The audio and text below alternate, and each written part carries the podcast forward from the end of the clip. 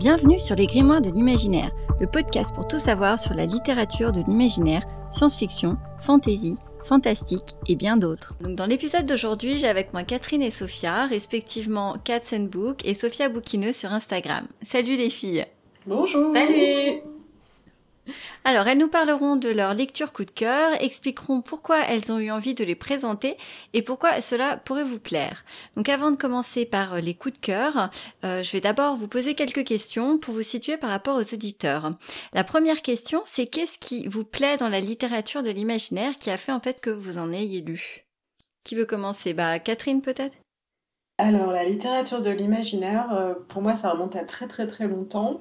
Euh, petite déjà, j'ai des parents qui aimaient beaucoup ça en fait. Donc euh, dans les bibliothèques, je visualisais déjà des couvertures avec des, vaisseaux spatiaux, des dragons, euh, voilà. Donc c'est un peu naturellement que je me suis tournée vers cette littérature. Et ce que j'aime bien, c'est pouvoir s'évader complètement du quotidien. je lis assez peu de littérature contemporaine euh, ancré dans le réel en fait, euh, ça me parle pas trop, je préfère vraiment m'évader et bah, pour ça, la littérature d'imaginaire. Effectivement, par défaut c'est bien. Donc ça veut dire en fait que c'était tes parents qui t'ont donné un peu le goût de ça alors? Alors oui, bah, par exemple c'est ma mère qui m'a offert euh, Bilbo le Hobbit quand je devais avoir, je sais pas, 9 ou 10 ans. Après c'est mon père, ado, qui m'a conseillé sur des titres en science-fiction. Et voilà, après, euh, je, je, faisais mon propre marché dans les rayons des librairies. Euh. Bon, alors j'avoue, c'était surtout les couvertures qui guidaient mes choix, mais a priori, j'ai plutôt fait des choix heureux en fantasy, en science-fiction jusqu'à présent, donc euh, voilà. C'est cool. Et toi, Sophia, du coup? Alors, moi, c'est pareil, ça a commencé avec ma maman, qui lisait beaucoup à l'époque, mais pas du tout de SFFF, parce que moi, je lis beaucoup de SFFF. Euh, elle, c'était plutôt tout ce qui était euh, policier et puis euh, tout ce qui est euh, histoire vraie. Et moi, j'ai commencé avec les histoires vraies. Je, je me suis passionnée pour ces histoires qu'elle avait dans sa bibliothèque. Et j'ai pleuré toutes mes larmes de mon corps très souvent. Et puis, j'ai glissé tout doucement vers l'imaginaire à l'adolescence. Et j'ai commencé avec une série d'horreur qui s'appelait Spooksville qui était sorti à peu près en même temps. Euh, c'était euh, même époque que Chair de poule. D'accord, donc même genre du coup. Ouais, même genre, ouais. C'était des petites histoires, euh, voilà, de jeunes qui vivaient des choses un peu incroyables, voilà. Et qu'est-ce qui te plaît aujourd'hui, du coup, comparé à ce que, parce que oui, quand tu dis justement ta mère c'était tout ce qui est histoire vraie, et aujourd'hui tu lis plutôt du SFFF, mm. donc le changement, ça vient d'où? Euh, je pense que c'est pareil. Enfin, moi, c'était plutôt le côté imaginaire. Alors, j'ai un imaginaire qui était euh, assez développé à l'époque et euh, j'aime beaucoup l'idée de m'évader et de ne pas être dans ce que, dans la réalité, de ce que la réalité propose. Ouais. Donc, c'était un virage à 180 degrés du coup. Hein. Tout à fait. Alors aujourd'hui, je lis euh, toujours des, des récits, des autobiographies ou des biographies parce que j'aime quand même beaucoup ça. Euh, même si c'est souvent triste parce que on écrit rarement une biographie parce que tout va bien. c'est clair. Mais euh, ouais. Et euh, mais voilà, je sais que l'imaginaire, au moins, ça me permet de continuer à m'évader, de voir autre chose. Même si là, moi, j'ai un petit livre à vous à vous proposer et qui est pas très euh, top pour tout ce qui est évasion. Ok. J'en dis pas plus. Mystère, suspense. C'est ça, la suite au prochain épisode. Alors, bah, je vais, je vais enchaîner juste sur une question avant de, de parler sur le livre. Euh, J'aimerais savoir si, justement, parmi l'imaginaire, vous avez un style préféré ou sinon, vous lisez absolument de tout euh, dans cette catégorie. Genre, je sais pas moi, euh, bah, vous dites, ouais, moi je préfère la hard SF ou je préfère la romance fantasy. Ça ne fait pas du tout référence à une de mes dernières lectures, la romance fantasy. non, je crois que j'aime bien lire de tout. Euh, c'est par période en fait. J'ai eu des périodes science-fiction, j'ai eu des périodes euh, steampunk. Euh, là, je suis dans une période fantasy. C'est pas pour ça que je vais pas revenir au steampunk. dans ma pile à lire, j'ai de la hard SF en attente. Enfin, voilà. Après, je suis assez ouverte. J'aime bien mixer, aller de l'un à l'autre. Ok. Et toi, Sophia? Euh, moi, je suis plutôt axée fantasy, euh, grosse fantasy d'ailleurs, de plus en plus.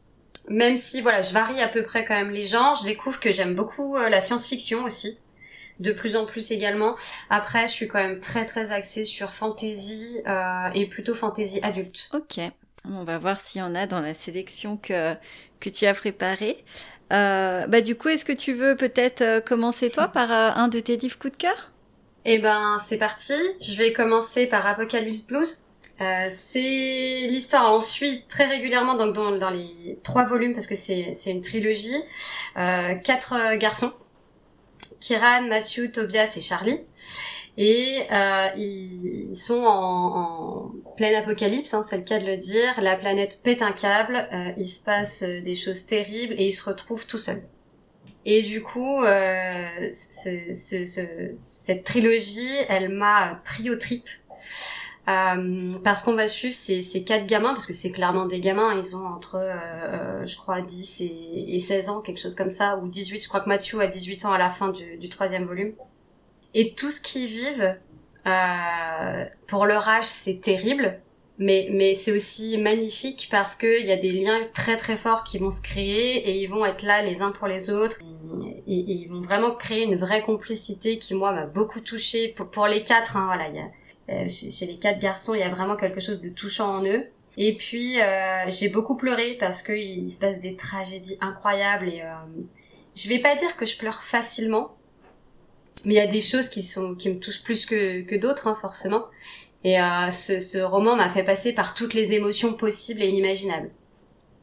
Ouais alors moi je je, je jump là dans, le, dans ta présentation euh, parce que je suis tout à fait d'accord avec toi. C'est aussi un roman qui chez moi, enfin du coup les trois romans euh, m'ont fait vivre des, des super émotions au sens vraiment, euh, je ressentais des choses avec la lecture et, euh, et j'étais triste et, et j'étais là mon Dieu, mais parce que comme tu as dit, les personnages morflent énormément. Donc elle a osé, elle a osé faire subir ça à ses personnages et moi il y a des, il y a un moment euh, enfin dans le livre, je m'en souviendrai, je pense toute ma vie vraiment. J'étais là, oh, mon Dieu, non, c'est vraiment trop affreux. Euh, même si euh, c'est pas c'est pas sanguinolent dans les descriptions ou des choses comme ça, mais c'est affreux psychologiquement ce qui se passe. Et du coup, c'est un livre dont effectivement on se on se souvient quoi.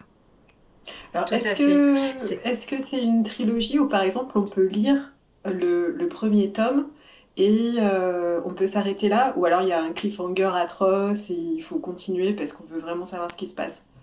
Il y a un, cliffhanger ouais, à la fin du premier euh, qui est assez, euh, assez puissant, ouais.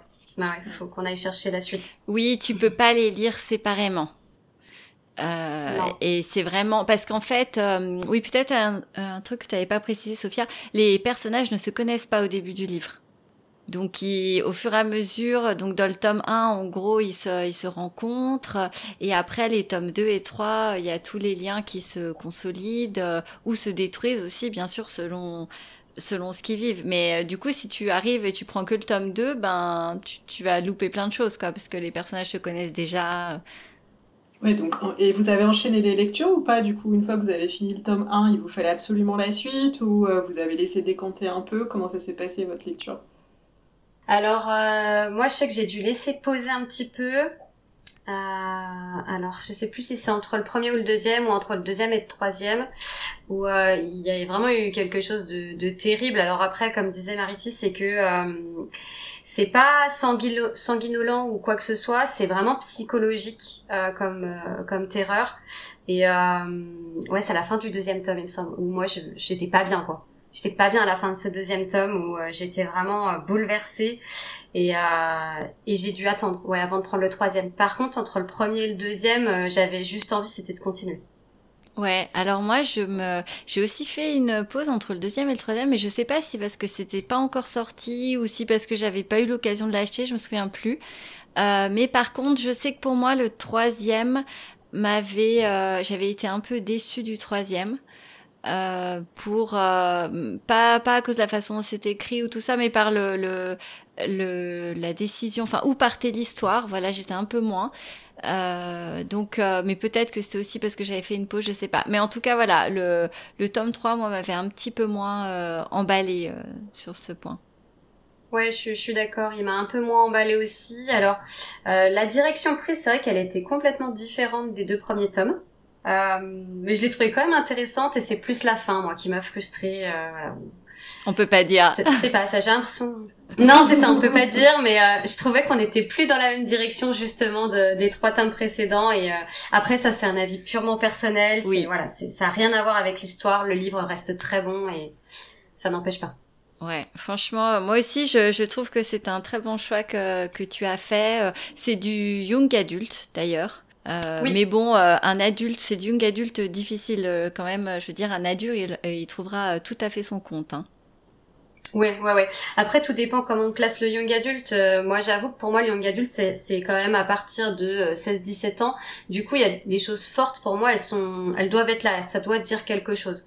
Et euh, du coup, je le trouve tout à fait bien référencé là dans le young adulte. Après, moi, si on est chez avec des ados de 14-15 ans, pour moi, c'est de l'adolescent, c'est pas du young adulte. Donc c'est ça, c'est là où on est rarement d'accord entre lecteurs.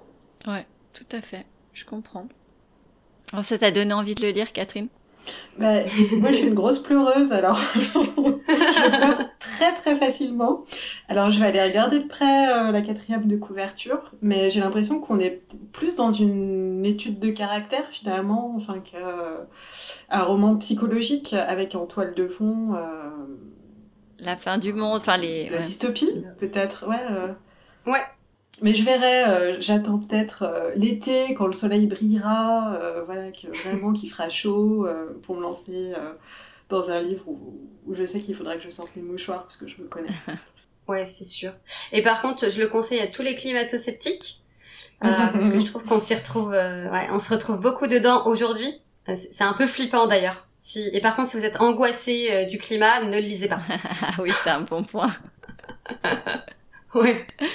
Alors, bah, je sais pas, Catherine, du coup, est-ce que tu veux enchaîner sur euh, un, livre, un de tes choix? Alors, du coup, je vais enchaîner sur une trilogie aussi, la trilogie du Terling, euh, qui a été traduite en français euh, chez Le Livre de Poche, qui a dû sortir il y a à peu près 5-6 ans, si je ne me trompe pas, et qui est un livre de fantasy. Alors, pas young adult pour le coup, c'est même plutôt extrêmement sombre du début à la fin et on retrouve pas les éléments un peu caractéristiques de ce que j'appellerais moi la fantasy young adult pour en discuter, mais c'est euh, un peu une romance en toile de fond, euh, euh, des descriptions de belles robes, ce genre de choses. C'est pas du tout ce genre de fantasy. C'est pas de la fantasy non plus avec des dragons, des elfes ou des personnages imaginaires. On est plutôt au niveau chevalerie avec une, de la magie en toile de fond. Alors en fait, l'histoire, c'est euh, dans le royaume du, Terling, euh, Kelsey a été euh, élevée de façon isolée euh, elle a été euh, retirée à sa mère, qui est en fait la reine à sa naissance, pour échapper à des tentatives d'assassinat, et aussi parce que sa mère était en gros assez incapable de l'élever. C'était une reine euh, un peu volage, qui s'occupait plus d'elle, qui était très narcissique, et ça l'embêtait d'avoir un, un, bébé dans les pattes. Donc elle a été élevée à la campagne, sans vraiment savoir ce qui se tramait, très loin de la cour, de son univers, par un couple de personnes plutôt âgées.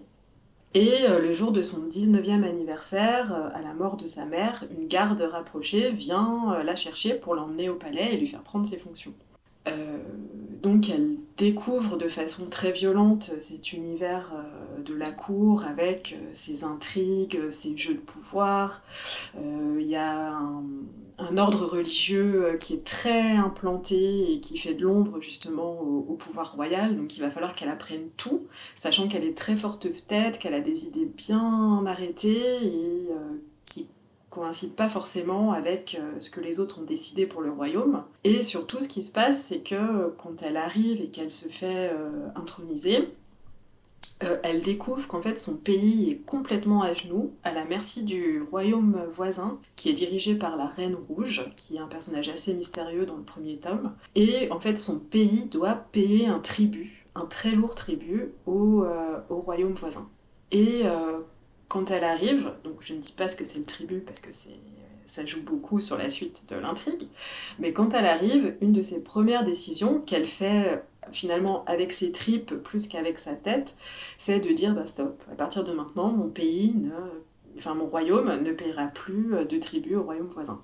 Et cette décision va évidemment avoir des conséquences en chaîne assez dramatiques qu'elle ne pouvait pas prévoir au moment où elle a pris la décision et qui, qui vont justement la pousser à se révéler et à vraiment ben, prendre toute la mesure de la charge royale qui est la sienne. Mais alors c'est. Ouais, je disais. En fait, elle, euh, elle est élevée en sachant que c'est une princesse ou elle le découvre quand les gardes viennent la chercher? Elle, elle le sait, mais euh, bon, elle est, quand même très isolée à la campagne, ça reste très lointain, très obscur, mais elle, euh, le couple qui, qui s'occupe d'elle est très érudit, il y, a, des livres chez eux, alors que les livres sont des denrées très rares, ils ont, ils ont pratiquement tous disparu. Avoir une bibliothèque, c'est vraiment un signe de richesse, et euh, elle, elle prend vraiment la mesure de ce qu'il attend au moment où voilà, elle arrive euh, escortée par sa garde euh, aux portes, euh, aux portes de son palais. Alors, il y a un petit twist quand même qui fait que c'est un roman de fantasy, mais en parallèle, c'est ça qui est assez bluffant, il y a une histoire dystopique qui se met en place. C'est-à-dire qu'on suit c'est une histoire secondaire qui prend moins de place que l'histoire euh, principale de Kelsey.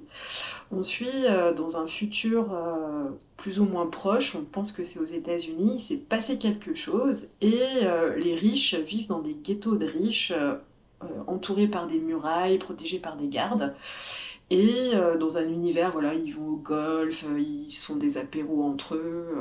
bon, ils, vivent complètement isolés du reste de la population dans leur petit monde. Et on suit une femme très malheureuse en mariage qui est mariée à un, mari violent. Euh, qui, qui, se sent complètement à côté de sa vie et enfin en fait qui voilà qui refuse d'avoir des enfants qui prend une contraception en secret euh, elle sent qu'il y a un truc qui va pas et un jour euh, passe par-dessus le mur de son jardin une femme blessée qui est en fait une, une rebelle et elle la cache en fait et elle prend le parti de la soigner et à partir de là, son existence va être complètement bouleversée, elle va comprendre tout un tas de choses.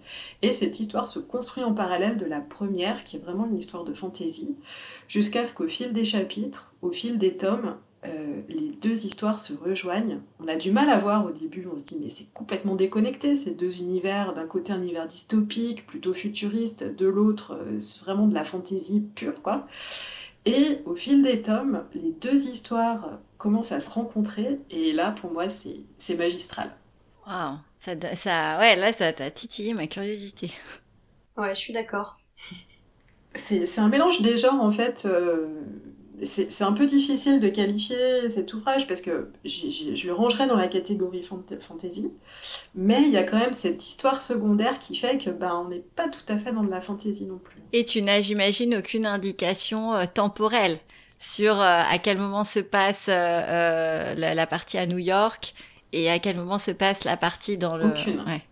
Aucune. Aucune, aucune. Ça arrive comme ça au détour d'un chapitre et... Et c'est la révélation. Voilà, bah, en fait la révélation n'arrive pas tout de suite, mais quand elle arrive, moi j'avoue que j'ai été vraiment bluffée. En plus, euh, la qualité littéraire est, là, quoi. Enfin, c'est vraiment très beau, c'est très bien écrit, ce qui ne gâche rien. Donc euh, voilà, je, je recommande chaudement. Alors c'est une trilogie et pareil, on ne peut pas lire juste le premier tome. Euh, il faut vraiment lire l'histoire jusqu'au bout pour, pour tout comprendre. D'accord. Et les trois tomes t'ont plu autant? Ah oui, il n'y a aucune baisse de, d'action, de, suspense. Euh, au contraire, chaque tome creuse un peu plus la psychologie des personnages, on en apprend plus sur cette reine rouge. Il y a des chapitres qui sont de son point de vue à elle aussi, qui se passent dans son royaume, parce qu'il y a des espions qui sont envoyés. Enfin bon, c'est... Voilà, ça s'imbrique, euh, il y en a qui sont enlevés, il faut aller les sauver. Enfin, c'est, vraiment épique, quoi. Mais J'avoue qu'une fois que j'ai pris le premier, le premier tome, j'ai enchaîné les trois, j'ai pas pu les lâcher. Moi, je vais me le noter, je pense. Ça a l'air cool. Ouais, pareil. Je trouve ça intéressant de, de, préciser que les trois tomes sont aussi intéressants les uns que les autres parce que euh, pendant un temps, je lisais beaucoup de young adultes et euh, notamment sur des, des trilogies et euh, je trouvais qu'il y avait toujours une baisse de régime sur le deuxième tome et euh, je me disais il y a une malédiction sur les deuxièmes tomes qui sont pauvres, qui sont faibles, euh, qui on a l'impression qu'ils savent même pas pourquoi ils sont là ces deuxièmes tomes et ça me faisait ça me faisait trop de peine quoi. oui, oui, je suis tout à fait d'accord avec toi. Parfois, j'ai l'impression que un livre a été pensé comme un tome et euh, peut-être pour des questions euh, de marketing ou éditorial, l'éditeur a peut-être poussé à ce que ce soit en trois tomes. Et, du coup, ben, il y, a, une espèce de, ventre mou au milieu, entre guillemets, où voilà, l'histoire avance pas forcément trop, ou on sait pas trop où ça va aller. Et des fois, on se dit, ben, ce tome 2, finalement, il aurait pu être fondu dans le tome 1 ou, tome 3. Exactement. Voilà. Après, je sais que pour les, les livres gros, Souvent, les éditeurs préfèrent dire on va le diviser en deux livres plus petits parce que des gros livres peuvent faire peur aux, lecteurs en fait. Ouais. Oui, et en même temps, stratégiquement, enfin, le choix il s'entend, hein, mais euh, c'est vrai qu'il y a vraiment cette impression du coup qu'il se passe rien dans les deuxièmes tomes, quoi. Ouais, malheureusement. Des fois, je suis d'accord, c'est vrai, parce que il faut garder le grand mm. final pour le tome 3, quoi. Ouais, c'est vrai. Ouais. Euh, après, ouais, je me disais dans ce cas, parce que là, on parle de longues, longues séries. Euh, je sais, Sophia, qu'il y avait un des livres dont tu voulais nous parler, qui, si je ne me trompe pas, va être fait en sept tomes. Tout Donc, est-ce que là, tu voudrais nous, euh, nous le vendre pour réussir à nous faire lire sept tomes? Parce que c'est quand même un, gros pari, là, que tu, que tu tentes. Ouais, exactement. Euh, sept tomes de prévus. Pour l'instant, il y en a trois de sortie et le quatrième qui devrait pas tarder. Euh, c'est L'enfant de poussière de Patrick Dudney. Euh, c'est le cycle de Sif, là, là, je sais pas comment on va appeler ça, mais les sept tomes, c'est le cycle de Sif. Et euh, donc le premier tome, L'enfant de poussière, qui est, euh, moi je trouve assez incroyable. Donc, euh, au Diable Vauvert, la maison d'édition, et c'est un jeune garçon. Alors là, on part avec un, petit bonhomme. Hein.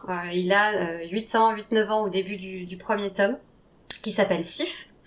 Et euh, c'est un, pauvre gamin qui, est orphelin, qui a été recueilli par, euh, une vieille dame qui vit dans une ferme avec euh, trois autres gamins. Et euh, bah, ils filent un coup de main dès qu'ils peuvent, donc euh, et à la ferme et en ville pour essayer d'avoir un petit peu d'argent, pour essayer de payer à manger, etc. Et à un moment donné, Sif, il se fait, il se fait attraper parce qu'il a volé. Voilà, il a, il a volé sur le marché et euh, il se fait attraper par la milice et euh, bah, quand on vole, on se fait couper la main. Et puis bah il a, euh, il a un, un garde euh, qui s'est pris d'affection pour lui et qui finalement prend sa défense et qui lui sauve un peu la mise. Et donc il va se retrouver comme ça un peu euh, à, devoir naviguer entre euh, la milice pour parce qu'il va devenir du coup espion donc il va recueillir des informations et puis en même temps il va euh, payer sa dette euh, chez, chez des bourgeois. Et puis bah, le roi euh, a décidé aussi que bah, il allait être l'apprenti de, de leur guérisseur. Voilà, donc en fait, il y a plein de choses qui lui tombent dessus. Il a 9 ans, c'est la catastrophe. Ses amis, du coup, lui font la tête parce que c'était un petit peu le plus ingénieux et qui ramenait peut-être le plus de possibilités à la ferme. Et puis, euh, et puis va s'enchaîner plein, plein de choses. C'est, c'est assez fou tout ce qui va se passer. Et, euh, et ce petit bonhomme, euh, je trouve qu'il est assez incroyable. Euh, là, pour l'instant, alors, je, j'ai pas terminé encore ce premier tome parce qu'il est assez dense. Mais ah, on peut que se prendre d'affection pour lui. Il a, il a pas de bol dans sa vie. Euh, parce qu'il essaye de s'en sortir et à chaque fois il y a un truc qui lui tombe dessus quoi. Et, et alors j'ai encore pas le fin mot de l'histoire mais je pense qu'il est assez particulier et, euh, et j'ai hâte de savoir ce qui, en quoi il est particulier mais euh, mais il s'accroche, il s'accroche et on a envie de le porter pour qu'il continue de s'accrocher. C'est chaud en plus à un enfant de 8 ans dans un livre euh, pour que tu fasses une histoire autour de lui et que l'enfant paraisse crédible. Je trouve que c'est souvent un challenge, quoi. Oui, parce qu'en plus, ce qui est vraiment intéressant avec Sif, c'est que, alors il a que 9 ans. Euh, au début, il a euh, sa pensée de 9 ans, d'enfant de 9 ans, mais il a une analyse qui est très fine du monde qui l'entoure, de euh, de tout ce qui se passe, euh, il réfléchit, il capte énormément de choses, euh, il, pose beaucoup de questions. C'est un gamin qui pose beaucoup de questions et qui remet en question beaucoup de choses. Et, euh, à côté de ça, il a toute la, naïveté de, l'enfance et, et des fois le, fait que il se fait gronder et du coup il se met à pleurer parce que parce que c'est pas juste et je trouve ça trop touchant. Ouais, parce que c'est un enfant. Mais du coup, la, la part de fantaisie euh, dans le livre, c'est à quel moment? Alors la fantaisie, elle vient avec euh, tout ce qui est euh, croyance. Euh, il y a une croyance en des dieux et il y a un moment donné dans le récit où un, un, ancien dieu va faire son apparition. Donc toute la question c'est de savoir si c'est réel ou pas et de, de découvrir justement la particularité de Sif par rapport à tout ça. Et puis il y a le côté un peu magie avec euh, le guérisseur qui, euh, alors c'est pareil, c'est à travers des croyances, qui, qui, a des prières en plus de ses onguents, enfin voilà. Euh, et mais ça va être un peu tout. Après le côté fantasy, c'est plutôt c'est l'univers. C'est un, univers qui, qui est plutôt euh, plutôt le côté chevalerie médiéval, voilà, un côté médiéval et euh, avec de, de, vieilles cités fortifiées, euh, voilà, et puis plusieurs euh, plusieurs cités les unes vers les autres. Et est-ce que tu sais vers quoi vont partir les, les prochains tomes du coup? Pas du tout, pas du tout. Il y a des chances qu'on voit le, le, héros grandir peut-être ouais. au fil des tomes, ouais. Je, ouais. Ouais, ouais, là, là, il est en plein apprentissage. Alors, il est plus avec le guérisseur, il est avec quelqu'un d'autre parce que je vous dis qu'il a pas de bol ce gosse et euh, il a dû fuir euh, pour une raison assez particulière euh, qui, quand on le lit, on se doute bien que c'est complètement stupide et on se dit que la raison et le, guerrier var, parce que c'est un guerrier var qui va, qui va le sauver, le guerrier var le dit à un moment donné, tant pis je vais le dire, hein, mais il dit à, vous êtes, vous êtes stupide, comment un enfant de cette taille peut tuer trois personnes? Voilà. Et du coup, euh, il lui sauve la vie comme ça. Euh, et puis, il va le prendre sous son aile. Donc là, effectivement, on part sur le fait que euh, il va apprendre à devenir peut-être un guerrier. Et je sais pas, on verra. mais je pense que voilà, ça va être apprendre à devenir un guerrier, apprendre à se prendre en main finalement, et puis et puis faire sa vie. Alors, est-ce que il va y avoir des quêtes? Est-ce que il va découvrir autre chose, autre chose sur lui? J'avoue que j'attends le autre chose. Ça t'a quand même fait une super bonne impression pour le moment. Du coup, si tu le conseilles déjà alors que t'as pas lu le tome 2 ou le 3, ça veut quand même dire que ça a bien marché. Tout à fait, je trouve que même s'il est très dense, euh, c'est un récit qui prend son temps. Attention, euh, c'est voilà, je, parlais de bonne grosse fantaisie au début. Euh, c'est une, une bonne grosse fantaisie avec beaucoup de descriptions, beaucoup de beaucoup de. Alors il y a du récit avec des actions qui arrivent euh, par parcimonie, voilà, qui sont là de temps en temps. Et malgré tout, eh ben on s'ennuie pas. En fait, ça, à, t'écouter, Sophia, ça me fait un peu penser. Euh, alors, j'aime pas trop comparer les livres, hein, mais le, fait que ce soit un enfant, qu'il lui arrive des trucs, euh, qu'il soit recueilli, pris sous l'aile et tout, ça m'évoque beaucoup une autre saga très longue qui est L'Assassin Royal, en fait, de Robin Hobb, parce que ça commence comme ça aussi. Il est dans le premier tome, je crois qu'il a il doit avoir l'âge de, suivre, quoi, enfin à peu près 9 ou 10 ans.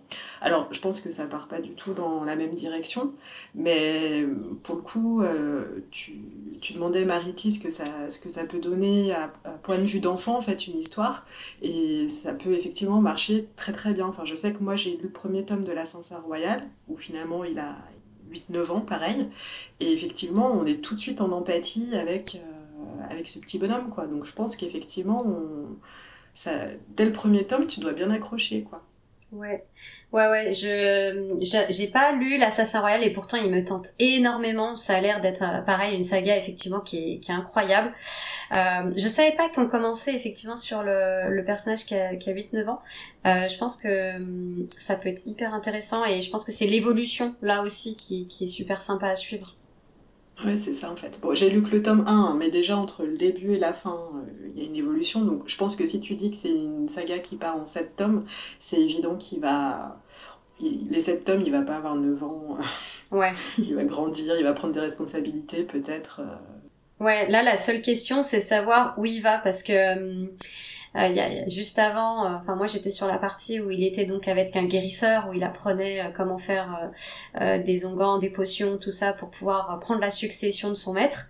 Et puis finalement, il arrive un truc, donc il se retrouve à, devoir fuir et il va Là, le but, c'est qu'il devienne un guerrier. Donc, est-ce qu'il va pouvoir l'être? Je ne sais pas. Est-ce qu'il va rester sur cette voie? C'est une bonne question. Parce qu'il n'a pas tellement l'âme d'un guerrier en réalité. Euh, mais voilà, c'est encore, encore un gamin, hein, donc euh, à voir. Et du coup, euh, tu le conseillerais peut-être à quel genre de lecteur? Euh, plutôt, euh, bah, faut vraiment aimer la grosse fantaisie avec euh, beaucoup de descriptions. Si on aime que ça aille vite, je vais le déconseiller. Parce que même si j'ai pas eu un seul temps mort pour l'instant, je me suis pas ennuyée un seul instant. Euh, parce qu'il se passe des toutes petites choses, mais rien qui soit spectaculaire. Il y a, par moment, il arrive des trucs assez spectaculaires, mais c'est pas tout le temps. Du coup, il y a vraiment ce, ce côté, euh, on prend son temps pour la lecture. On... Là, après, en plus, c'est le premier tome, donc il y a toute la découverte de l'univers qui est hyper intéressant. Mais euh, tous ceux qui aiment que euh, ce soit action sur action, euh, je déconseille. Par contre, tous ceux qui aiment la bonne grosse fantaisie, pas forcément le côté castagne, mais la, la, la, bonne fantaisie, ouais, celui-là, celui-là, je le conseille, mais alors sans problème. Ok. un petit, un petit point aussi que j'ai, j'ai pas dit quand même, c'est que il y a énormément de variétés par rapport à l'univers. Enfin, ça a beau être un, côté médiéval, euh, euh, on est sur euh, déjà le, le, fait que bah il y a du très jeune, il y a du très vieux aussi. Donc on a un peu tous les âges, avec du coup des réflexions complètement différentes. Et puis tout le côté il y a des tribus différentes, des tribus différentes et euh, euh, du coup euh, le côté un peu exclusion, inclusion, un peu de racisme, etc. Ouais, il a de quoi faire pour les tomes à venir en fait, quoi. Ouais, carrément. bah du coup, on va peut-être te laisser reprendre ton souffle. Catherine, est-ce que tu veux enchaîner avec un autre de tes coups de cœur? Alors moi, pour le coup, c'est un, un, livre qui se lit. attends, je laisse passer le scooter. C'est un, livre en un seul tome, euh, qui est plutôt du côté de la science-fiction. Donc c'est Player One de Ernest Klein, qui a été adapté au cinéma par, euh, par Spielberg. Euh, alors en fait, j'ai commencé, une fois n'est pas coutume, contrairement à, mon habitude, j'ai vu le film avant de lire le livre. C'est le film, enfin j'ai passé un super moment, je suis ressortie de la salle de cinéma, j'avais une pêche d'enfer, donc je me suis dit, bon, et eh ben écoute, on va, on va lire le livre. Et j'avoue que j'ai été encore plus embarquée que par le film. C'est vraiment un livre hommage à tout ce qui est euh, début des jeux vidéo, donjons et dragons, jeux de rôle, première console, premier PC. Euh, et moi, c'est vraiment euh, toute mon enfance. Enfin, j'étais vraiment une geekette dans le plus pur sens du terme. J'ai passé des heures en salle d'arcade, à dépenser des sous, à jouer à Mortal Kombat, Street Fighter 2, enfin voilà. Et c'est vraiment, vraiment un univers qui m'a parlé. il est ultra référencé, mais en même temps, je pense que euh, quelqu'un qui n'est pas familier de ces univers, quelqu'un qui naît euh, plus tard, peut tout à fait euh, y trouver son compte parce qu'il n'y a vraiment aucun temps mort. Alors, pour l'histoire, bon, on est en 2044 et il s'est passé une catastrophe écologique au niveau mondial. Et en fait, la, majeure partie de l'humanité passe son temps dans un espèce de monde virtuel qui s'appelle l'Oasis, grâce à des lunettes euh, de, réalité virtuelle qui leur permettent de, rejoindre euh, cet univers qui est euh, foisonnant, avec des planètes différentes, on peut y jouer, on peut apprendre des choses, on peut se rencontrer, enfin voilà, c'est un espèce d'univers parallèle numérique. Euh, dans lequel aussi on peut se perdre finalement, passer tout son temps, dépenser tout son argent. Et c'est un peu ça le cœur du problème. Et euh, cet univers qui à la base était vraiment pensé comme un grand lieu de jeu, d'échange, euh, a été créé par un, fanat bah, de cet univers geek jeu vidéo. Et à sa mort, il a, il a laissé un message derrière lui en disant que dans cet univers, il avait caché trois clés. Trois clés et euh, le premier qui les trouverait, en fait, euh, pourrait devenir propriétaire de l'oasis. Donc à partir de ce moment-là, euh, tout le monde va se lancer dans une chasse au trésor interplanétaire et pour essayer de trouver ces fameuses trois clés.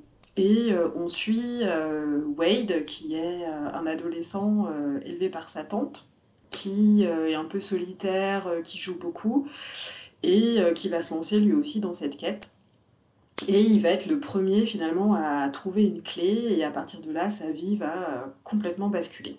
Et euh, c'est extrêmement sympa. Il y a Euh, les personnages aussi euh, qu'il va croiser, euh, ça va être des copains virtuels avec qui il va s'allier plus ou moins, des méchants, des bons gros méchants qui vont essayer de, de s'emparer de sa clé, de le faire travailler pour eux, il va refuser, donc ils vont s'en prendre à lui, à la famille qui lui reste.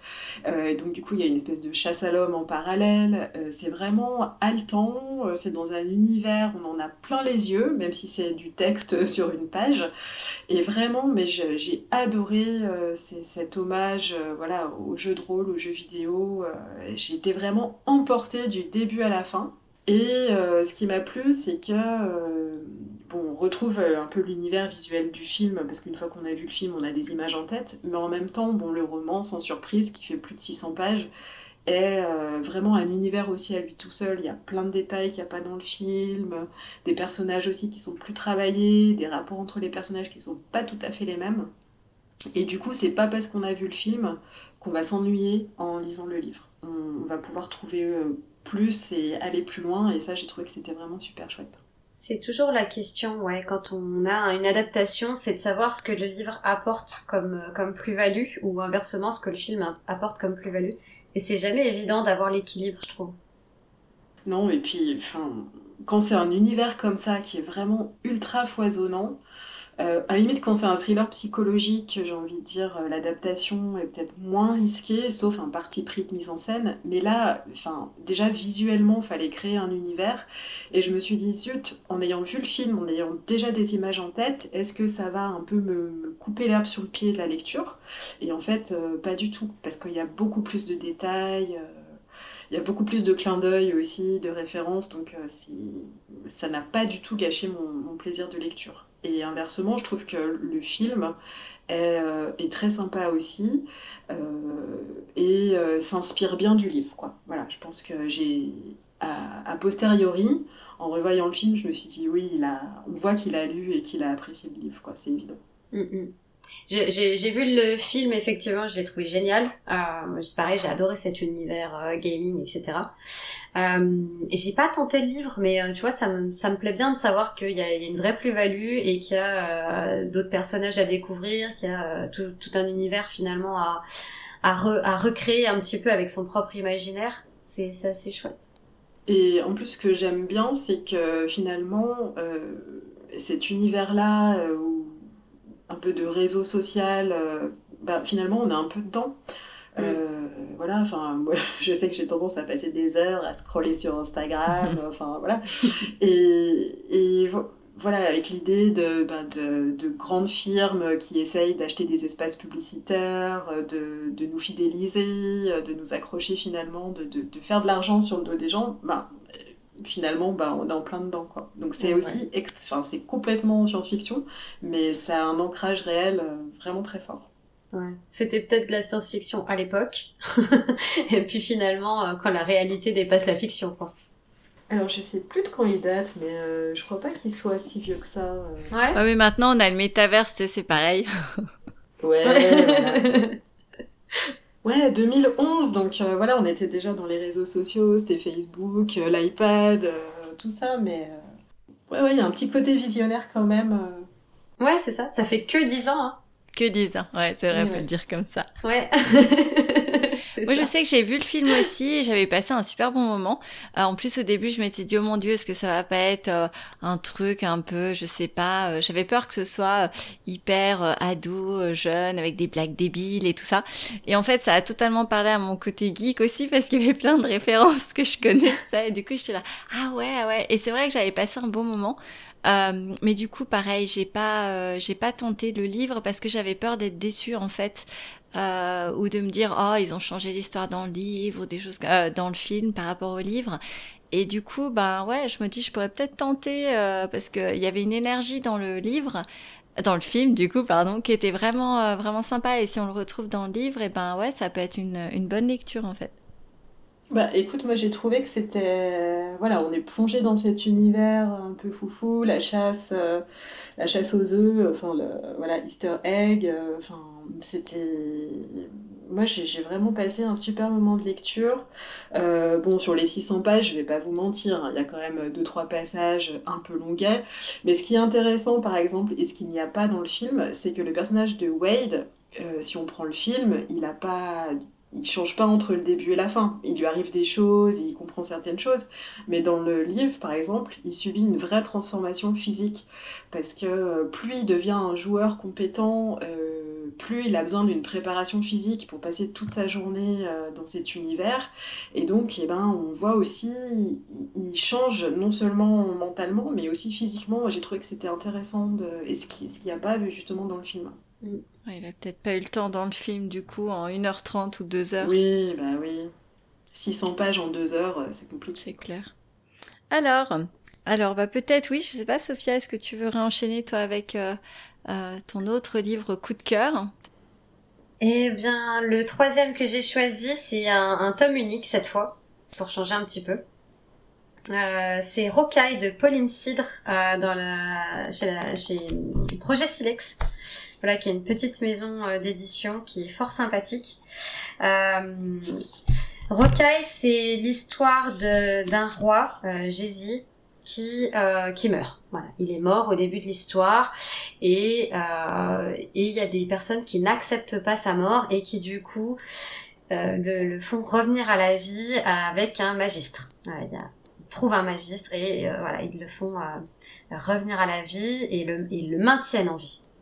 Et ce pauvre roi, euh, il sait qu'il a une espèce de mission à accomplir, euh, qui est de, faire tenir son royaume, euh, parce qu'il avait un sang particulier qui permet de faire pousser de la végétation et qui permet de d'éviter la famine.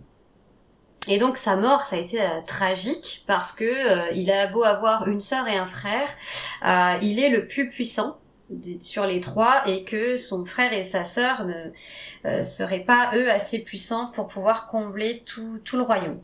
Sauf que une fois mort, euh, il n'a plus cette fonction, il n'a plus ce sang vert qui permet de, de, de faire pousser la végétation, mais euh, ils vont euh, ils vont quand même euh, leurrer les gens en disant que bon bah finalement il a envie que tout va bien et que tout va bien se passer quoi. Et euh, pareil, va, va s'en découdre un peu des, des, péripéties hein, avec euh, avec euh, les, les, funestrelles qui, qui, l'accompagnent, euh, qui sont des brigands, et puis et puis Lueld, pardon, le magistre, qui va l'accompagner aussi pour le maintenir en vie. Et euh, même si c'est beaucoup axé sur sur Lueld euh, et toutes les questions qui se posent, toutes ces remises en question, toute sa magie, etc. On suit aussi beaucoup Jésus qui, euh, est donc ce roi qui, est mort et qui du coup est, déprimé. Voilà, il est déprimé par, sa nouvelle vie euh, de, mort-vivant finalement. Et, euh, et, je trouvais ça très drôle. Voilà, c'est ça peut paraître assez morbide, mais en réalité c'est très drôle parce que même s'il est déprimé, il y a beaucoup d'autodérision, il y a beaucoup de questionnements, mais il y a aussi comment dire, malgré le contexte de mort, il y a tout ce côté un peu, on dédramatise la chose et, euh, et, euh, et finalement on rend la mort sympathique. Et j'ai trouvé ça vraiment très drôle. Moi, je te rejoins pour le côté euh, des dramatiques et drôle parce que moi, je l'avais découvert pour le plib et sinon, je serais vraiment totalement passée à côté. Et en fait, l'histoire de ce roi qui est mort et qui euh, au final quand il se réveille ben il a plus de pouvoir euh, il pue. Et puis à chaque fois qu'il continue son aventure je sais pas moi si par exemple il se prend une balle bah comme il est mort il peut pas se guérir. Alors il le recouse mais en gros euh, bah au fur et à mesure tout prend l'eau quoi. Son corps il ça vaut plus rien. Et en fait c'était vraiment drôle parce que même lui il se dit mon dieu mais où est-ce qu'on va aller comme ça? C'est pas possible on va jamais s'en sortir. Et et ouais, et les personnages ensemble, en fait, il est hyper drôle, alors que le gars, il, part en morceaux littéralement, quoi. Mais en fait, c'était, c'est tu veux juste le suivre et puis t'espères qu'il va trouver une solution, t'espères qu'il va pouvoir remettre tous ces morceaux ensemble au bout d'un moment, quoi. c'est un patchwork à la fin. Ah, ça me fait bien envie, ça. J'aime beaucoup, beaucoup euh, cette histoire-là et enfin, je trouve ça super intéressant. Ce roi mort, oui, qui, qu'on traîne à la vie finalement, qui, qui se traîne, qui préférerait peut-être être mort, hein, je sais pas, me dites rien, mais je me le note, ça me fait bien envie. Oui, et puis en plus... Ouais, y a ah bah, vas-y, vas-y. Euh, J'allais juste dire, il y a beaucoup d'humour noir, donc du coup, euh, ouais, faut, faut aimer un peu le côté humour noir. Mais, euh, mais ouais, c'est ça, il se traîne. Je trouve que l'expression, elle est très bien choisie. Oui, c'est ça. Moi aussi, je, franchement, je pense que c'est exactement ça. Elle euh, et aussi, c'est c'est vraiment original parce que euh, bon, déjà l'univers est original au sens chaque jour dans cet univers a un temps particulier et c'est que des temps pourris euh, il grêle, euh, il neige, euh, il vente. Enfin, en gros, c'est pour ça aussi que oui, bah, ils ont besoin donc de ce roi parce que lui, il peut, il peut donner de la nourriture et avec un temps pareil, on peut pas faire de la nourriture. Mais, mais avoir donc déjà, ouais, l'univers original, et en plus, je trouve que ce roi est original, l'idée qu'il soit mort, le fait que ce soit un, le héros de ce livre, au final, bah voilà, c'est un, un adulte un peu euh, cynique, égocentrique, donc c'est vraiment pas le genre de lecture dont on a l'habitude, et je trouve que Sophia, t'as fait un bon choix, parce que c'est, on le voit pas beaucoup passer, mais, mais il y en a pas beaucoup des livres comme ça.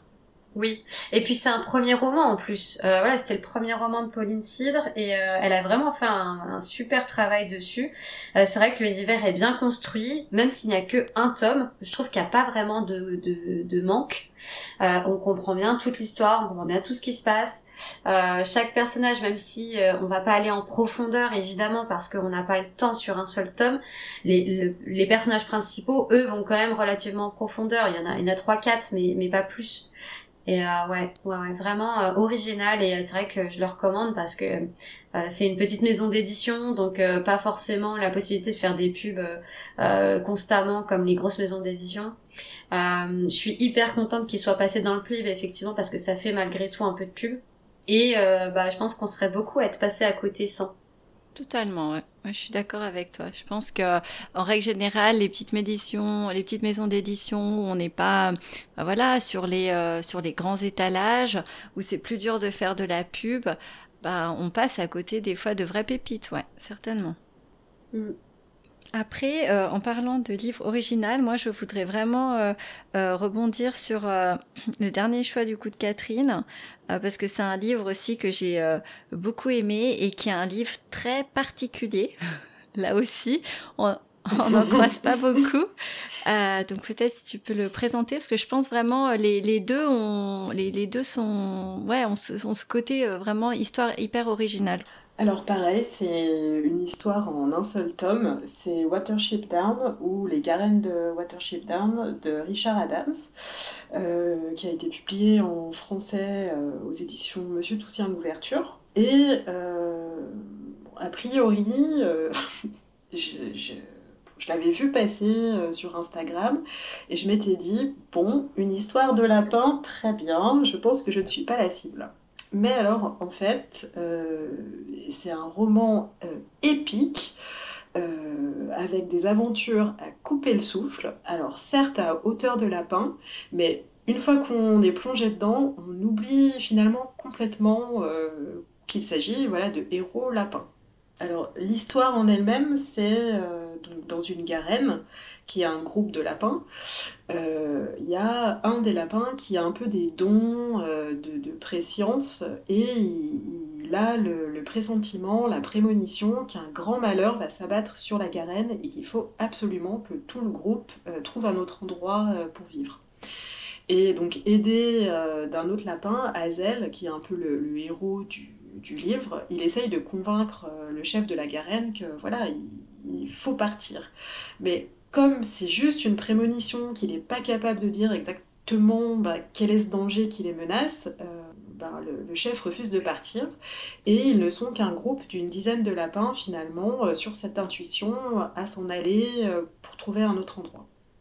Et donc sur le chemin qui les mène à Watership Down, qui sera le lieu où ils vont s'établir, ils vont être confrontés euh, à d'autres garènes plus ou moins hostiles avec euh, un système de, de garde, de lapins-garde qui, voilà, qui, euh, qui préviennent des attaques. ils vont aussi échapper à des bêtes sauvages. Ils vont traverser des fermes où les lapins sont mis en cage dans des clapiers. des hommes aussi, des routes. Et ce qui est assez fantastique dans ce livre, c'est que il y a tout un univers, toute une mythologie qui se crée. Il y a un vocabulaire, par exemple, les, lapins utilisent certains mots pour parler des voitures, euh, du bruit que font les tracteurs, pour décrire d'autres animaux. Et euh, il y a aussi euh, un... Ils se racontent des histoires le soir, ben voilà, pour se remonter le moral. Et c'est des histoires qui ont un, un, lapin mythique, en fait, pour thème. Il s'est passé des choses. Donc il y a vraiment toute une mythologie lapin qui se met en place. Et je sais qu'il a été comparé un peu au Seigneur des Anneaux à hauteur de lapin. Donc ce qui me faisait un peu rire avant de commencer. Mais une fois la dernière page refermée, je me suis dit, mais oui, il y a, y a ce souffle-là d'aventure, de, de de groupes soudés, euh, de, de, trahison, de, de, dépassement de soi. Et c'est vrai que, enfin, pour moi, c'est pas un livre pour enfants. Il est rangé souvent dans, dans la catégorie livre pour enfants parce que voilà, c'est des lapins, mais en fait, pas du tout, quoi. Donc je sais pas ce que t'en penses, Mariti, mais. Euh, moi, j'ai je... J'ai eu envie de rire plusieurs fois en fait quand t'as parlé, j'ai eu exactement la même chose. En fait, ce qui s'est passé pour moi, c'est que j'étais en vacances et j'avais pas de livre et je me suis arrêtée chez le libraire et j'étais là, oui, bah qu'est-ce que vous pouvez me conseiller? Et le gars donc me vend ce livre extraordinaire d'histoire de lapin et ta ta ta. Et sur le coup, j'étais là, bon, c'est lapin, ça me botte pas trop, mais je vais, allez, je, je vais lui faire plaisir et tout, je vais le prendre. Et en fait, c'était juste génial. Et, euh, j'étais comme toi, euh, en fait, euh, il y a une vraie mythologie lapin dans ce livre, avec ces personnages. Et du coup, ils deviennent plus que des lapins, parce qu'ils ont leur mythologie, ils ont leur histoire, ils ont, ils ont leur vraie quête. Et au final, j'aurais jamais cru, mais ouais, c'est hyper intéressant. les personnages ils sont hyper bien construits, même si c'est des lapins. Alors oui, ils font leur petite crotte et ils mangent l'herbe le matin. Ça, c'était juste, euh, voilà, excellent. Mais en tout cas, euh, on se retrouve dans un univers qui est très très riche. Euh, ça va très loin et le, ce qui est assez fou en plus, c'est que l'auteur travaillait donc au gouvernement euh, anglais, au ministre de l'Environnement, euh, si je me trompe pas, enfin ministère de l'Environnement. Et, euh, et imaginez ce, ce, gars qui a écrit cette histoire de lapin avec toutes les mythologies autour et, et tout ce qu'ils font pour, euh, pour tenter de survivre et créer leur communauté, s'allier à d'autres animaux, empêcher que les humains les attaquent. Enfin, j'ai trouvé que c'était c'était fou quoi. Savoir que ce mec avait réussi à imaginer une histoire pareille, moi ça m'a scotché. Et euh, alors c'est quand même assez gros, hein. le, livre est assez gros, mais je me suis pas ennuyée en fait, pas du tout, jamais. Alors pour la petite histoire, je crois qu'il a inventé euh, il a inventé ça, euh, il racontait ça à ses enfants lors de longs trajets en voiture. Et donc à chaque fois, il essayait de finir l'histoire et les enfants étaient là, ah, continue, ah, c'est bien et tout. Et du coup, ben, il, a, il s'est laissé emporter par sa propre histoire et, et ça a donné ce livre. Mais c'est vrai qu'à la base, c'est une histoire qu'il avait inventée pour ses enfants. Comme quoi. Et tu vois, aujourd'hui, on met des écrans à nos enfants quand on va en vacances, on loupe l'occasion de notre vie. Non, mais c'est vrai, honnêtement, moi aussi, je, euh, je trouve que ce livre est vraiment euh, unique. C'est un peu un ovni. Euh, et, il vaut vraiment la peine d'être testé. Euh, moi, je sais que j'en ai un en plus avec une couverture. Je sais pas si j'ai la version de euh, Toussaint l'ouverture, mais la couverture que j'ai peut faire un petit peu peur. Euh, c'est des bois très noirs avec un lapin aux yeux rouges. Donc c'est, on se dit oulala, qu'est-ce que c'est? Il me semble que Monsieur Toussaint l'ouverture en a fait une autre plus brillante ou je sais plus. Mais en tout cas, voilà, il faut pas se laisser il faut pas se laisser euh, euh, enfin mettre cette histoire de côté parce que c'est une histoire de lapin parce qu'en fait c'est bien plus que ça. Et le côté que tu dis Tolkien euh, j'aurais peut-être pas pensé moi à me dire ah oui c'est comme Tolkien mais en fait c'est juste ça ça sonne bien. Je sais pas qui avait dit ça en commentaire mais oui il a il a tout à fait raison. Oui, effectivement, il, faut, il faut dépasser. il faut dépasser les lapins parce que ce qui est assez dingue, c'est que on oublie vite que c'est des lapins tout en gardant en tête que ce sont des lapins. Enfin, c'est assez Oui, parce qu'il me semble qu'il y en a un qui frise, enfin comme le vrai lapin, tu sais, qui va tétaniser quand il se passe un truc. Et ça, c'est pareil, ça fait... Dans ces petits moments-là, on est vraiment dans l'effet lapin. Mais par contre, tout ce qui vivent, c'est... Ouais, on pourrait, on pourrait mettre des humains, quoi. Enfin, c'est assez impressionnant, ouais. C'est intéressant de nous entendre en parler comme ça parce qu'effectivement, moi, ce qui m'a bloqué, c'est que c'était une histoire de lapin. J'en ai beaucoup entendu parler, mais euh, le fait qu'on soit là à dire, euh, bon, bah, c'est euh, une histoire de lapin qui vit plein d'aventures, et tu dis, ouais, bah alors, moi, les lapins, ça va, merci, j'ai passé l'âge. Et, et quand on vous écoute, on se dit, bah, en fait, c'est peut-être justement l'idée de mettre des lapins pour faire réfléchir peut-être sur des faits de société réels et puis euh, mais sans se sentir un peu jugé ou coupable ou quoi que ce soit? Oui, bah euh, alors je me souviens plus exactement, mais ils rencontrent plusieurs euh, euh terriers ou garènes dans leur quête, et notamment il y en a un, c'est une dictature. Donc ils arrivent et puis euh, justement en gros c'est euh, bah, est-ce qu'on va rentrer sous le joug d'un dictateur? Est-ce qu'on doit s'enfuir? Est-ce qu'on doit libérer les autres lapins qui subissent euh, toutes les atrocités qui se passent sous la dictature? Enfin et, comme tu dis bah du coup là on n'est plus du tout dans on n'est plus du tout dans les histoires de lapins quoi. Ouais c'est plus le côté tout mignon tout tout tout choupinou qu'on a envie de faire des câlins. Ouais. Et puis il y a un côté par certaines aventures, fables écologiques aussi. Euh, et ce que les humains font euh, à certaines garennes, euh, voilà, le fait qu'il y ait des lapins qui soient dans des clapiers, qui sont nourris pour être mangés, tout ça, ça, ça fait réfléchir aussi parce que du coup, on se prend vraiment de sympathie pour ces lapins et bah, ils se retrouvent confrontés à bah, ce que nous, les humains, on leur fait.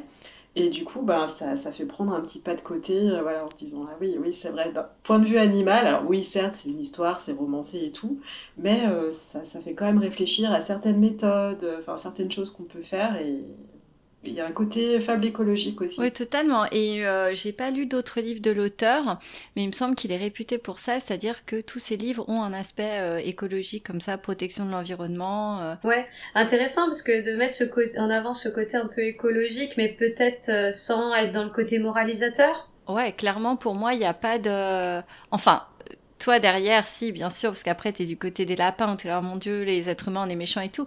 Mais moi, je l'ai pas du tout ressenti euh, comme quelque chose de moralisateur. C'est plus quelque chose que tu comprends à travers. Je sais pas toi, Catherine? Moi, j'ai vu ça comme une, euh, vraiment comme des péripéties, comme des obstacles supplémentaires, et où je me suis dit, ils ont déjà tous les animaux, tous les autres garennes, les animaux sauvages à, à finalement à dépasser pour arriver à Watership Down. Et alors en plus, voilà, il faut qu'encore il y ait des bonhommes qui soient là et qui leur mettent des, des obstacles euh, en travers du chemin. Et aussi, ce qu'on peut, ce qu'on peut préciser peut-être, c'est que donc c'est une histoire qui a été écrite à la base pour des enfants, euh, mais bon, ça, faut vraiment dépasser ça, et que c'est une histoire où euh, bah, tout le monde, tous les lapins n'arrivent pas à Watership Down. Quoi. Voilà, il faut, je pense que je spoil pas trop en disant ça, c'est qu'il y a, y a quand même beaucoup de péripéties, ça reste des animaux sauvages dans la nature, c'est des lapins, ils ont beaucoup de prédateurs, et il se passe plein de choses, et euh, voilà, faut être... Euh, on se prend d'affection pour ces lapins, mais il faut quand même garder en tête que voilà, c'est aussi une histoire de lapin, à hauteur de lapin, et que les lapins, ben, des fois, ils sont pris dans les phares d'une voiture, comme le dit l'expression, quoi. Voilà. Ah bah dis donc, une belle conclusion euh, de Catherine qui donne la pêche. Mais euh, c'est vrai, c'est aussi une histoire où tout n'est pas rose, et donc euh, rien que pour ça, c'est vrai que moi aussi, je, le verrais pas, je, je le classerais pas du tout comme truc pour enfants, en fait. Hein. Bah non, si on vous écoute, c'est vrai que ça fait pas pas enfant. C'est pas parce que on, utilise des petits animaux tout mignons euh, que l'univers finalement est enfantin. Il y, a, tous ces dangers dont vous parlez, de créés par l'homme notamment, qui est hyper angoissant finalement quand on se met à hauteur de lapin. Euh, et, à hauteur de lapin, ça peut aussi être à hauteur d'enfant du coup, et ça crée, euh, je trouve, beaucoup d'angoisse par rapport à, tout ça, au fait que euh, bah ouais, bah, il y a plein de dangers finalement dans la vie. C'est clair. Dans la clairière à côté, c'est la guerre. Tu le sais pas, mais c'est la guerre. c'est la lutte pour la survie que le meilleur gagne. Tellement. Bon, ben, je crois que euh, donc on a fait le tour euh, des livres dont vous vouliez parler. Donc moi, je voulais juste vous dire merci d'avoir participé au podcast. Ça fait déjà plus d'une heure qu'on parle. Euh, Avec grand plaisir. Bah, merci. Euh, donc petit rappel, oui, pour les auditeurs, euh, donc euh, les comptes Instagram euh, donc de toutes les deux et les livres dont vous avez parlé seront ajoutés bien sûr dans la description. Euh, comme ça, si euh, voilà, on- vous avez oublié un titre ou autre, ce sera listé. Euh, un grand merci en avance aux auditeurs de nous écouter. et puis, euh, Merci. je sais pas, oui, bah si vous avez un dernier mot pour la fin, sinon je ferme le podcast. Ah bah écoute, moi je vais te remercier d'avoir pensé à m'inviter. Voilà, ça m'a fait beaucoup de beaucoup de bien et très plaisir de partager tout ça avec vous. Bah merci d'avoir, euh, vas-y. Pardon, moi je, dis, je ne dis pas merci parce que ma, pile à lire euh, s'alourdit en permanence. Donc euh, je dis merci, mais pas merci non plus. Ah mais je suis contente si on a pu faire augmenter ta pile à lire qui à mon goût est bien trop petite. Je suis d'accord. Mais, mais donc en tout cas, ouais, bah, merci encore euh, d'a- d'avoir participé, euh, d'avoir partagé euh, vos coups de cœur. Et puis, euh, et puis bah, je vous dis euh, à très bientôt. À bientôt. Au revoir.